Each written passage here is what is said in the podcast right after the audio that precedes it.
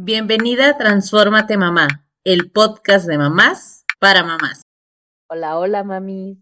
Estoy muy feliz de anunciarles que hemos realizado una entrevista bastante interesante con Ana María Rodríguez, en la que exploramos el tema de el crecimiento a través de las palabras.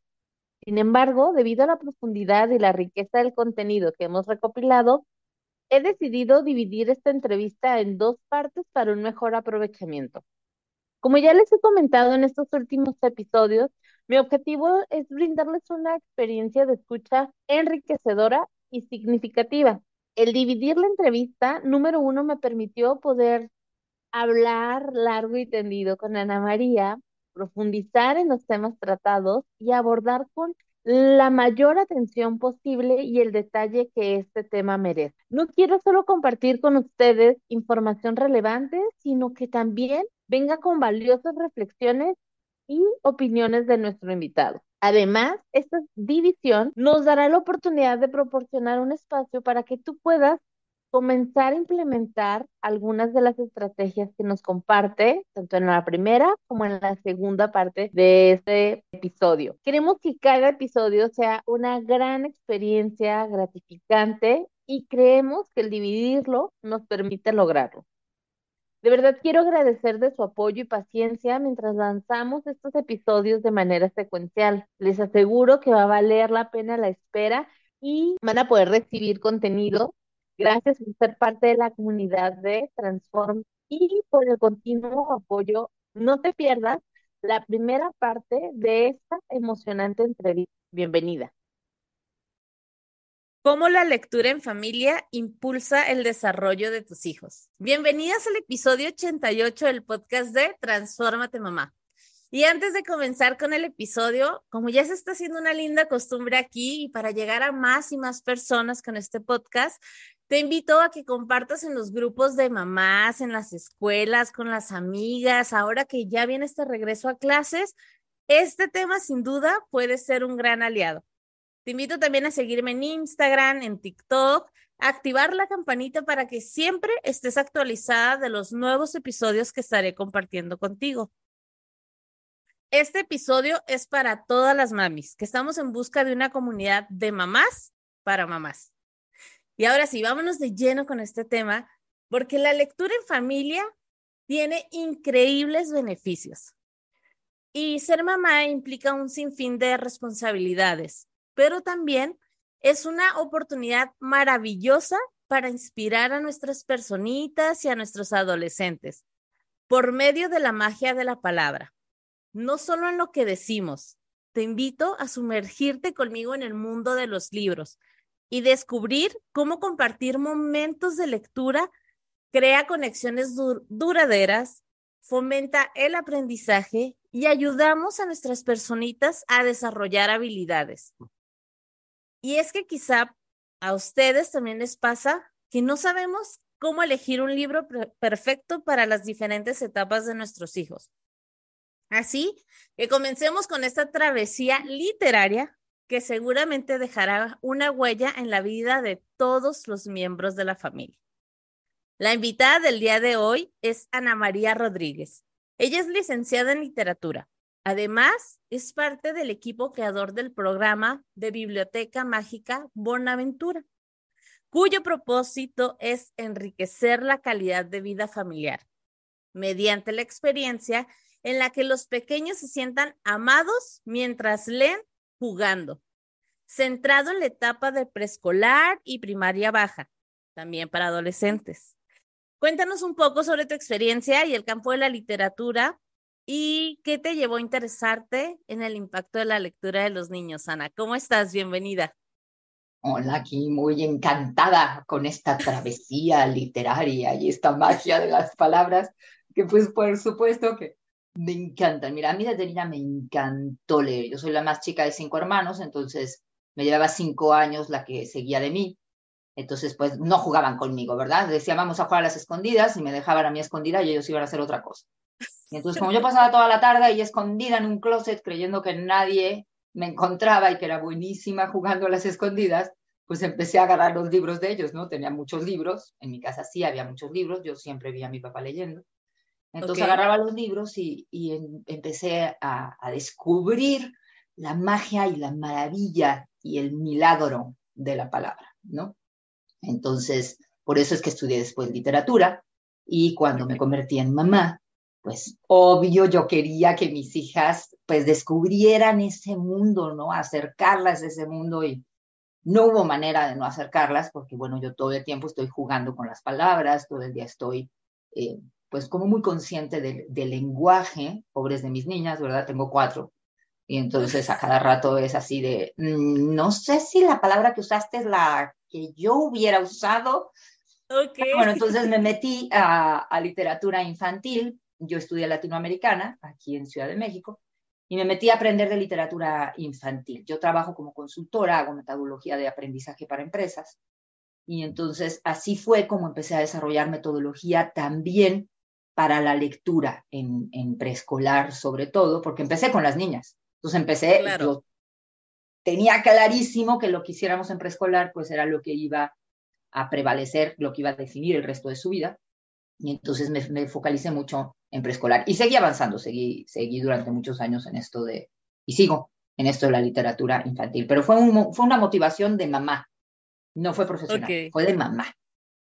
Ahí es donde tú empiezas, digo, ya obviamente ya eras licenciada en literatura, pero esta experiencia de mamá yo creo que a muchas nos cambia la manera de ver el mundo y de cómo aprendemos también a través de nuestros hijos. Yo sí creo que ellos son nuestros grandes maestros, porque dice, a mí me pasó lo contrario, yo lo he compartido en otros episodios.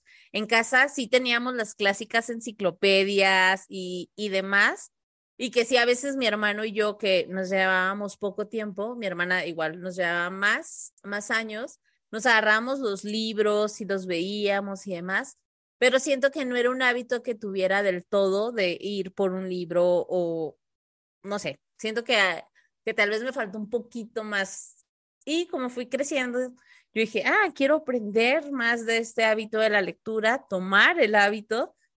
Y cuando me convertí en mamá, sí, fue también otro momento donde dije, claro, que a través de, de los libros les puedo compartir experiencias que a veces pues no los tienes en el día a día o eh, ahora que están más grandes, también a través de los libros conozco su manera de pensar, las dudas que tienen de ciertos temas. Entonces siento que te da mucho, mucho más los libros que solo el leerlos por, por leer o por coleccionar libros leídos, ¿no? Sí, no, nada que ver. O sea, nuestro enfoque nunca ha sido ni que sean cultas, ¿eh? O sea, ni para que les fuera bien en la escuela, ni para que fueran este, niñas cultas, cero. O sea, era más bien el enfoque que tú estás diciendo. O sea, cómo enriquezco tu vida y cómo enriquezco la vida de la familia, cómo nos encontramos en la palabra, ¿no? Y en, esta, en esto de encontrarse en la palabra, pues ahora sí que, que hasta la Biblia, este libro entendido más desde la sabiduría humana, para no meternos en otros terrenos, pero pues empieza con la palabra, porque dice en el principio toda oscuridad y dijo Dios, hagas, dijo Dios, hagas. Entonces, es este poder de la palabra de crear imágenes, de, bueno, pues ni más ni menos de haber iniciado el periodo de la historia humana, ¿no? Una vez que, se escribe la palabra. Entonces, sí, la palabra es, pues, el instrumento privilegiado de comunicación, ¿no? De encuentro con el otro y de encuentro con uno mismo, que esa es otra, ¿no? O sea, si soy yo, pues empieza por, por la palabra, ¿no? Por mi nombre. O sea, cuando tú le preguntas a alguien quién eres, lo primero que te dice es su nombre. ¿no? Claro, totalmente.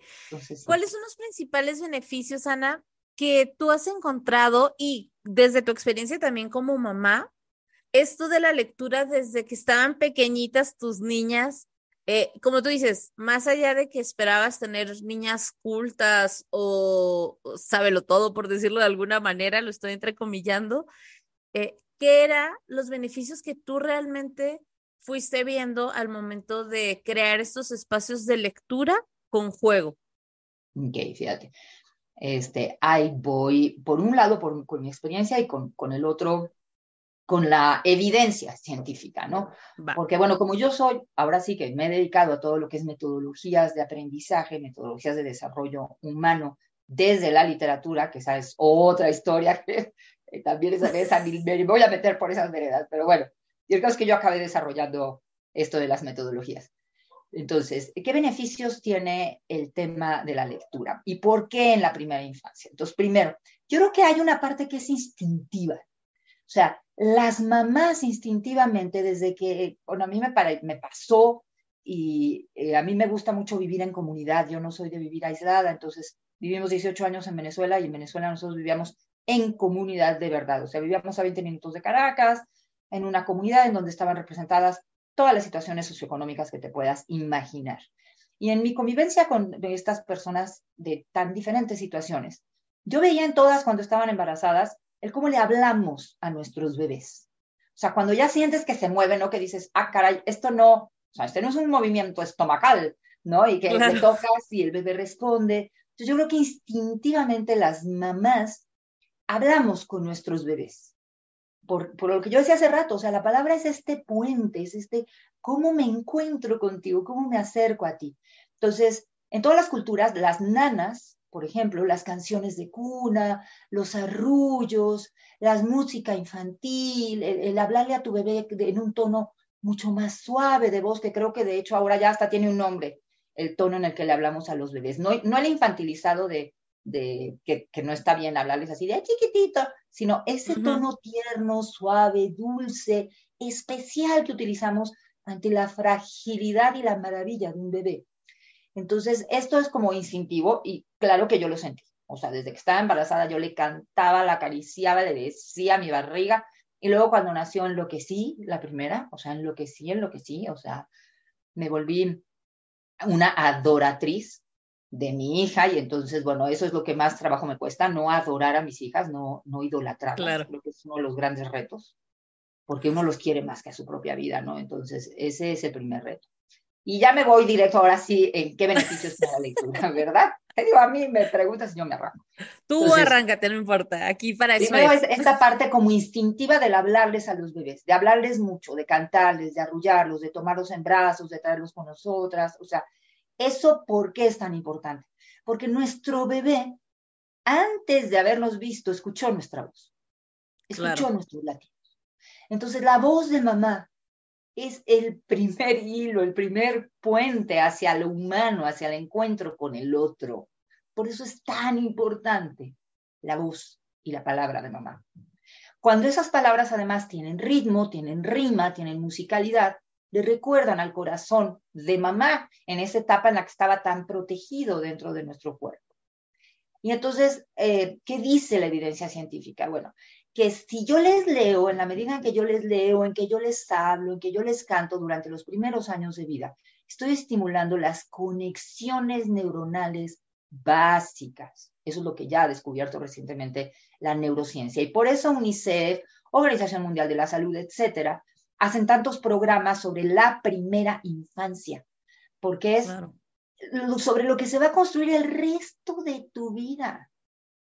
Hay un, un premio Nobel en economía que se llama Heckman, al que los gobiernos, o sea, e, esa no es una señora linda así emocionada como yo de que, ay, mi bebé y le hablo, ¿eh? No, no. James Heckman, o sea, premio Nobel de economía. Entonces le dicen los gobiernos, oye, fíjate tú la pregunta, es súper tierna. Eh, ¿En dónde el retorno de inversión en educación es más alto? Esa es la pregunta, ¿eh? O sea, no, no es otra. O sea, es mi retorno de inversión económico ¿En dónde es más alto? En la educación de mi país. El hombre hace todas las investigaciones con su, junto con su grupo y ahí es cuando surge, o se refuerza esta idea de los primeros mil días de oro o la ventana de oportunidad de los primeros mil días, que es desde el embarazo hasta los dos primeros años. Esos son los primeros mil días. Ok. E, este es otro artículo de Lancet de la, de la, que habla de los primeros mil días, pero también Heckman dice, oye, sí, sí, son los primeros mil días. O sea, concéntrense en esos primeros mil días, porque es cuando se hace la programación, o sea, cuando se hace todo el, pues se forma el, el ser humano. Entonces, por eso es tan importante los primeros dos años. La curva de Heckman empieza a bajar, a los tres años baja, luego vuelve a bajar hacia los cinco, baja hacia los ocho y sigue bajando continuamente el retorno de inversión en educación. Ergo, tendríamos que concentrarnos en primera infancia. Claro. Entonces, ¿qué hacen en Finlandia, por ejemplo? 23 meses de permiso de maternidad. Sí. 23 meses. ¿Va? Ahí están, 2.000 días, desde el embarazo hasta prácticamente los primeros dos años de vida de los bebés. Entonces, pues claro que tienes un sistema mucho más robusto. Y el sistema de guarderías finlandés también es maravilloso porque no es guardería, no es donde los vas a guardar, porque no es un objeto, ¿verdad? Es más el concepto de kindergarten, de, jardín de infancia, que creo que es alemán el, término. Y entonces los niños ahí van a jugar. Y voy al segundo elemento. Ya te hablé de por qué es tan importante la lectura, porque es el habla, son las conexiones, es el encuentro conmigo mismo, con el otro y por supuesto con el mundo, con el conocimiento. Eso es lo que es la palabra. Y segundo, porque el juego, porque el ser humano naturalmente aprendemos jugando. O sea, nosotros le llamamos juego a la manera en que el ser humano aprende, no solo los niños, también los adultos. Y no es que nos pongamos en formato de niño, es que el juego es de verdad y, no sé cómo enfatizar esto, la manera en que aprendemos es jugando. No es que no estemos haciendo nada. Entonces entra el segundo elemento. Si yo sumo la lectura al juego, o sea, si, y ahí fue como fuimos construyendo esto, decir, a ver, espérame, la lectura entonces resulta que es importantísima. La palabra, la palabra cantada, la palabra de mamá, la palabra amorosa, que es el tercer elemento. Entonces dijimos, ok, entonces es la palabra, pero también es el juego y es el segundo elemento que incorporamos y que también UNICEF en todo un programa que se llamó La Primera Infancia Importa y que se consigue muy fácil en Internet toda la documentación de ellos. Entonces, ellos dicen el juego, y bueno, la Organización Mundial de la Salud lo considera un derecho. Y claro. si es un derecho es porque es algo vital, ¿no? Como la libertad, como el alimento. Entonces, el juego es el segundo elemento. Y el último que incorporamos es que los niños se sientan amados cuando leen. Sí. Jugando. ¿Por qué? Porque también UNICEF es lo que dice. Ah, ¿quieres que tenga un buen futuro tu niño? Necesita, ellos hablan de la atención y el cuidado, porque bueno, la palabra amor cabe todo, ¿verdad? Entonces hablan de la atención y el cuidado en la primera infancia. Por eso fue que nos concentramos, siempre va a ser, va a rendir muchos más frutos y por eso es que el niño se sienta amado mientras leen jugando, para que en una sola experiencia tengamos los tres elementos más poderosos, según los expertos de UNICEF, el Centro de Desarrollo Infantil de Harvard, etcétera, etcétera. Me encanta esto que dices, porque a veces tenemos esta idea de que los niños tienen que leer, ¿no? Ya que empiezan a, leer por sí solos o, o, conocer las palabras y demás, casi casi es como siéntate y ponte a leer, que en muchas ocasiones caemos en este tipo de prácticas y que terminan alejando más a los niños de la lectura y no acercándolos hacia la magia de los libros, porque queremos que se sienten, lean de corrido, que, que no compartan con los demás, o sea, que prácticamente sea, siéntate y ponte a leer eh, cuantas hojas quieras, ¿no?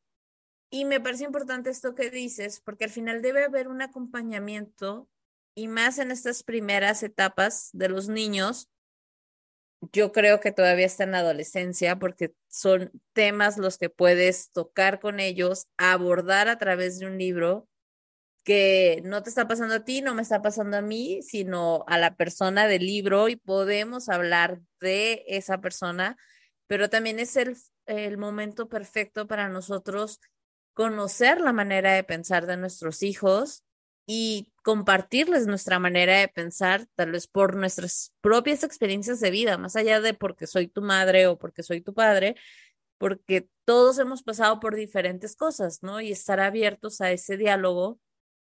Pero me encanta esto que dices de el juego, los ritmos con los que le, leemos y que sea una experiencia más completa la lectura y no solo sentarte y agarrar los libros y demás. Yo, por ejemplo, estoy en un club de lectura y he disfrutado más que nunca el leer porque sé que voy a llegar y compartir con estas personas que también están leyendo ese libro Entonces, no solo me quedo con mi percepción del libro, sino con lo que los demás están pensando, eh, qué les hizo sentido a ellos y qué me hizo sentido a mí. Voy eh, de parte por parte. Fíjate, lo primero que tú dices es, oye, como que los sentamos y los ponemos a leer y les decimos cuántas palabras lees por minuto y tal. Primer, F, totalmente de acuerdo. O sea, tanto el sistema como los papás los alejamos de la lectura. Por eso nosotros decimos que tu niño se sienta amado cuando lee. Amado, no presionado, no descalificado, no evaluado y devaluado. Porque es lo que hacemos tanto en casa como en la escuela. O sea, tienes que leer, tienes que leer ya. Yo nunca le he leído, pero de repente tienes que leer, mijo. Y entonces tienes que leer y tienes que leer y tienes que leerlo bien. Y en la escuela te paro y te mido cuántas palabras. Y otra cosa que también tocaste es el tema de la interpretación de la lectura. Eso que tú entendiste está mal. No me interesa que lo compartas. Es más, te pongo cero en el examen de español porque no entendiste la famosa lectura de comprensión. Entonces, por eso es tan importante, como tú decías al principio del episodio, la lectura en familia. El colegio es responsable de las competencias pero las actitudes son de casa. ¿Sí? No tanto del colegio. Entonces, que, que aprenda a leer, sí, claro, déjenselo a la maestra, por favor, que ella sea la que repita 500 veces este, la, la plana, pero que le encante leer, que le guste leer, la actitud hacia la lectura viene de la familia. Por eso es tan importante nuestra participación. Y otro segundo punto que tocaste, la lectura durante toda la vida, la lectura compartida. Al principio, claro, les tenemos que leer en la primera infancia y es la oportunidad de oro justo de hacer esos puentes, hacer esos vínculos, porque nosotros tenemos unos vínculos biológicos con nuestros hijos, sí, pero las relaciones se construyen. No porque sea mi hijo, entonces ya me va a decir y me va a contar y me... No, tengo que construir la relación, mamá. Y entonces por eso es donde la lectura es una extraordinaria herramienta para esa relación. Entonces, que te encanta leer depende de si tú te sientes amado cuando lees. Por eso es tan importante. Y es bien difícil. Eh, mira, yo me la paso dando cursos y practicando de esto, etcétera. El otro día estaba con una abuelita y me decía, ay, no, yo sí voy, les leo a mis hijos en las no a mis nietos en las noches y este cuando me los dejan mis hijos y luego al final les pregunto, ¿entendiste? A ver, ¿qué entendiste tú? O sea, se convierte en la maestra, la abuelita. Entonces yo le decía, vamos buenísimo en la primera parte, o sea, que le lea. La segunda tiene área de oportunidad. Exactamente, y con ese lenguaje, ¿no? Decir, creo que puede mejorar todavía más, porque volvemos al poder de la palabra del que hablaste al inicio. Ajá. No es lo mismo decirte, mira, aquí hay un área de mejora, decir, ay, abuelita linda, ahí la regaste. No, porque si yo le digo ahí la regaste, abuelita, fíjate de qué edad estoy hablando a los seres humanos, cuando descalifican una conducta, no distinguimos entre que eso es una conducta y el valor de nuestra persona. Por eso es tan delicado el uso del lenguaje. Entonces, ahí está otra vez la magia de la palabra y la magia del español, en donde además tenemos el ser y el estar.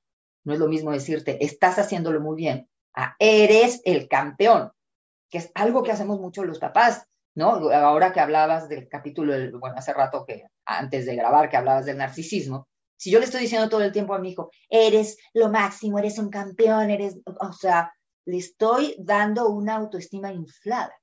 Entonces, por eso vuelvo al tema de la abuelita y cómo acercamos o alejamos a los niños de la lectura. Si yo al final de leerle un cuento le digo, ¿te gustó? ¿No te gustó? Este, ¿Viste cómo caperucita? O sea, si yo utilizo el cuento para enseñar, el niño lo percibe. Y entonces estoy forzando la, el aprendizaje porque me estoy parando mucho en la enseñanza. Nosotros lo que les proponemos siempre es, párense en el aprendizaje, no lo que tú quieres enseñar. Y confíen en los niños. Si yo le elijo algo que tú decías, no sabemos a veces qué libro elegir para quedar. Y a mí me pasó como mamá.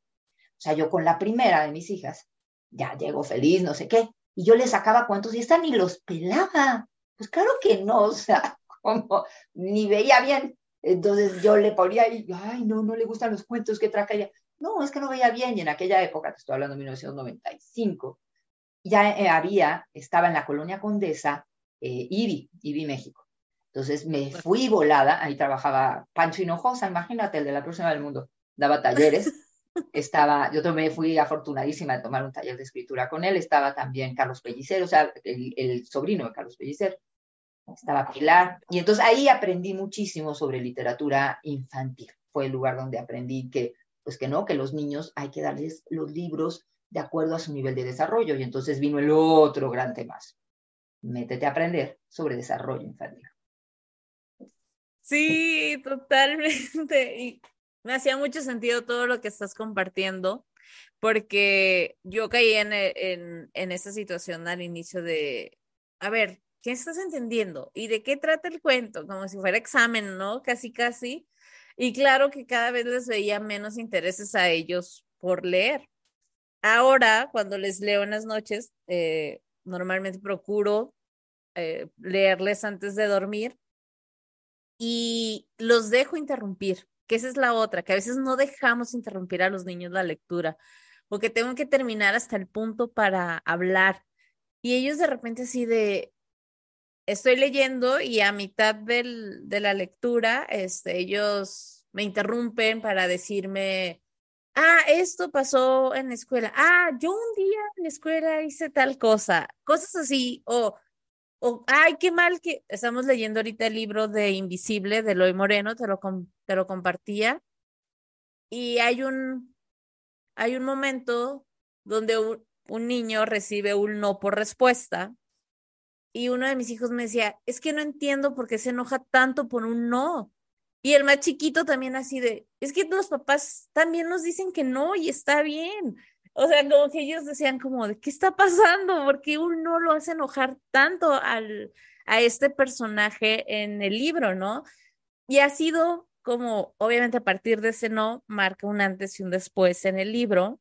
Y para ellos es, regresan eh, cuando estoy leyendo es, y todo por ese primer no, ¿cómo? Es una palabra tan pequeña y, pero bueno, al final es esto, darles la oportunidad de expresarse, de frenar la lectura cuando se tenga que frenar para realmente tener una escucha activa, que creo que a veces también como papás eh, nos cuesta trabajo aprender a estar en silencio y dejarlos hablar a ellos.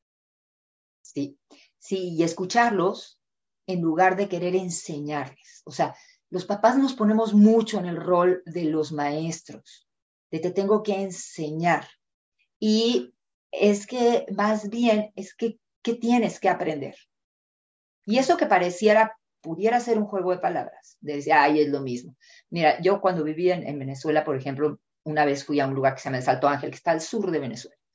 Y bueno, estaba platicando con, con personas de una etnia que se llama Pemón, son Pemones ellos, y yo platicando con ellos de cómo le hacían para transmitir los conocimientos, que si la escuela, que si tal y cual ellos me decían, en nuestro, en nuestro idioma no existe la palabra enseñanza.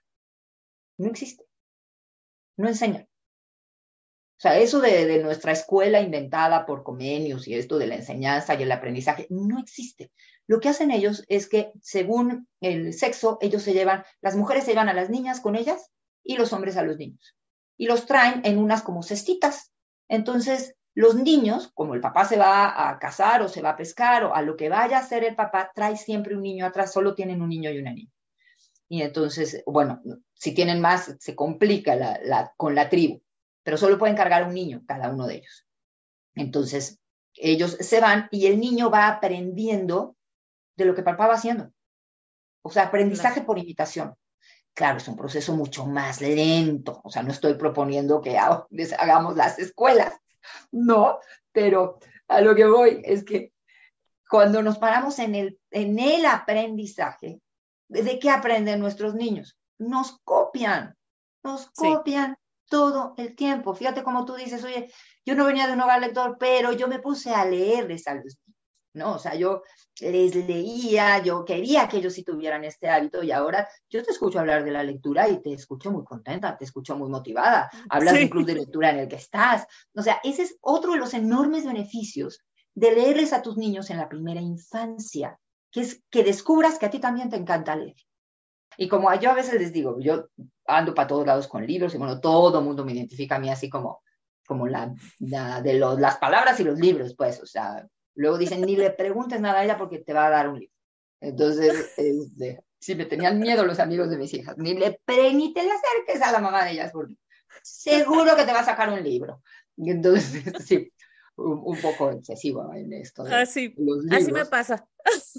Sí, ¿no? Pero estos libros tienen, esa enorme maravilla, ¿no? El libro al final del día es el conocimiento de una persona, la experiencia de una persona, la posibilidad de una persona que te está esperando ahí para que tú le des vida cuando, cuando llegas y lo tomas, ¿no?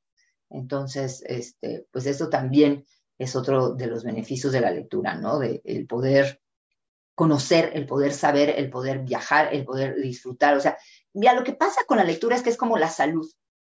Todo el mundo se sabe los beneficios, pero ¿cuánta gente la cuida? Claro, totalmente. ¿No? Entonces, leerles a tus hijos en primera infancia, pues es este encuentro, es este enriquecimiento, es este ir descubriendo. Tú dijiste algo bien interesante también, que es cómo yo voy descubriendo a mis hijos, cómo van cambiando cuando hay escucha activa, ¿no? Entonces, si yo hago esto de una práctica desde la primera infancia, de una práctica familiar, que es la rutina de la noche, por ejemplo, del cuento de la noche, y lo mantengo a lo largo de los años, pues yo voy a ir descubriendo cómo vamos cambiando todos. Porque cambia a ellos y yo también voy cambiando. Entonces, es este espacio de encuentro profundo en el que leemos, en el que nos encontramos, en el que nos interrumpimos, en el que lloramos, en el que gozamos, en el que discutimos, en el que dialogamos, en el libro. Claro.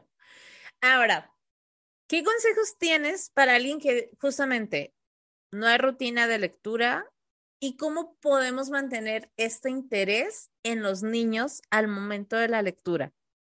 Porque siento que no solo cuando le estoy leyendo el libro, sino justo de lo que hablábamos. A mí me encantaría, digo, esa es una expectativa mía, pero igual y ellos deciden otra cosa y también debo aprender a, a manejarlo yo sola, de que tengan el interés por los libros a largo plazo, que en su vida puedan tener un punto de encuentro con los libros y que los disfruten realmente. ¿Cómo con, ¿Qué consejos tú nos puedes dar para establecer este tipo de rutinas? Mira, lo primero es, y nuevamente es que niña, tú sabes mucho, eh, rutinas es lo primero. o sea, hay que establecer rutinas si no leo nunca, metas alcanzables, pónganse rutinas alcanzables. Si yo nunca les leo a mis hijos, no te pongas a leerles todas las noches, o sea, un día de la semana. Entonces empieza por un día de la semana, ¿no? A mí no me gusta leer, a mis hijos tampoco, a mi esposo tampoco, o al papá tampoco. Ok, un día de la semana, propónganse leer. Yo les recomendaría que no fuera a la hora de dormir porque ya están cansados todos. Entonces, más bien en la tarde, en la tardecita, o ese rato en que no saben cómo qué hacer, eh, y ponerse a leer. En el caso de que no tengan una, en el caso de que tengan una biblioteca cercana, pues vayan a la biblioteca, porque esa es una de las funciones de las bibliotecas, explorar qué libros existen, sino a la librería. En la librería, ¿cómo se escoge un libro? Primero, los temas de interés. Desafortunadamente, con la exposición a las pantallas que tenemos a nuestros niños, lo que les va a interesar es lo que ven en las pantallas. Entonces, van a ir a comprar pues libros de lo que ven en las pantallas. Y las pantallas no necesariamente tienen un contenido de humanizar profundamente al, ser humano. Entonces, bueno, eh, habría que ver.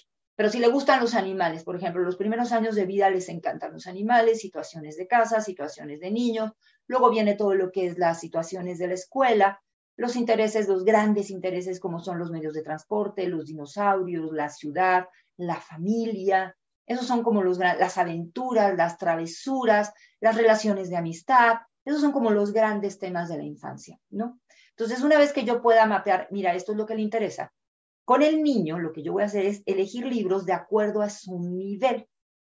Para los más chiquitos son canciones de cuna, son nanas, son descripciones, cosas de la vida cotidiana, así de que la niña juega afuera, qué linda es la niña, la niña ya se va a dormir.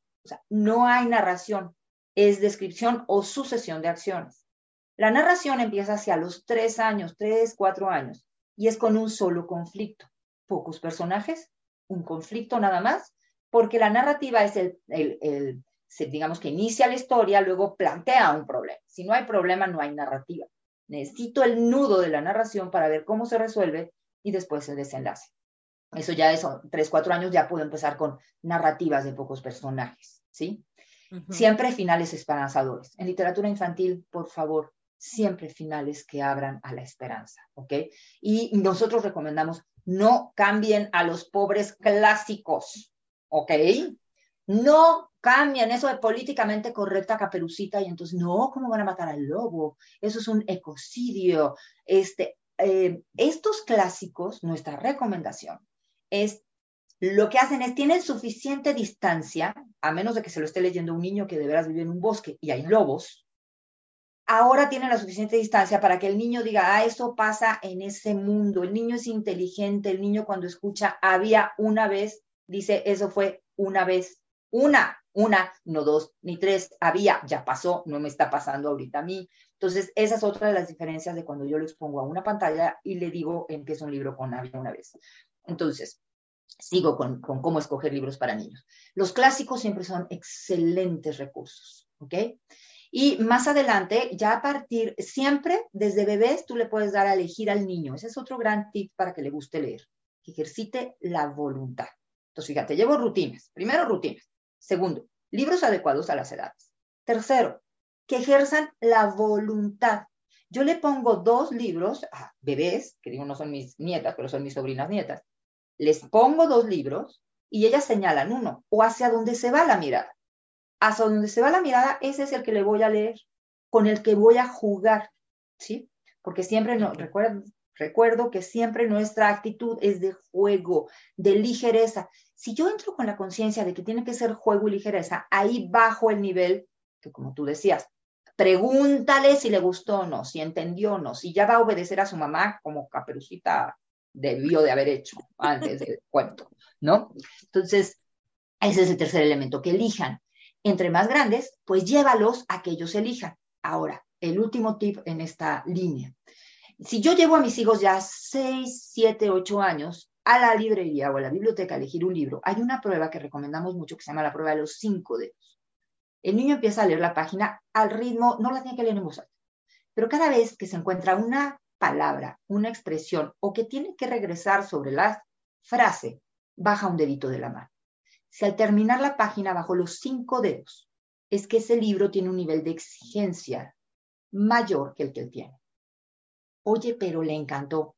Buenísimo, si quieres cómpraselo, pero ponlo en una parte alta del librero. Ese es un reto. Algún día lo vamos a poder leer, pero ahorita no, porque el niño se va a cansar. Claro. Porque es típico que van y compran libros de fútbol, por ejemplo, ¿no? Entonces, porque tienen la portada de fútbol, van y compran un libro de fútbol, pero ese libro de fútbol no tiene nada que decirle a un niño de cuatro años, o sea, está como muy elevado. Entonces, por eso, pues esas serían como las recomendaciones, ¿no? Para, además de que siempre se sientan amados mientras leen jugando. Esta es la primera parte del episodio número 88. Te invito a que esperes la segunda parte el siguiente miércoles y me hagas llegar tus comentarios, que tanto te está gustando este tipo de información. Gracias. Gracias por escuchar este episodio. Si te gustó, te pido que lo califiques con cinco estrellas y lo compartas con otras mamás. Te invito a seguirme en Instagram en arroba mamá y escucharme la próxima semana en otro episodio del podcast de mamás para mamás. Transfórmate mamá.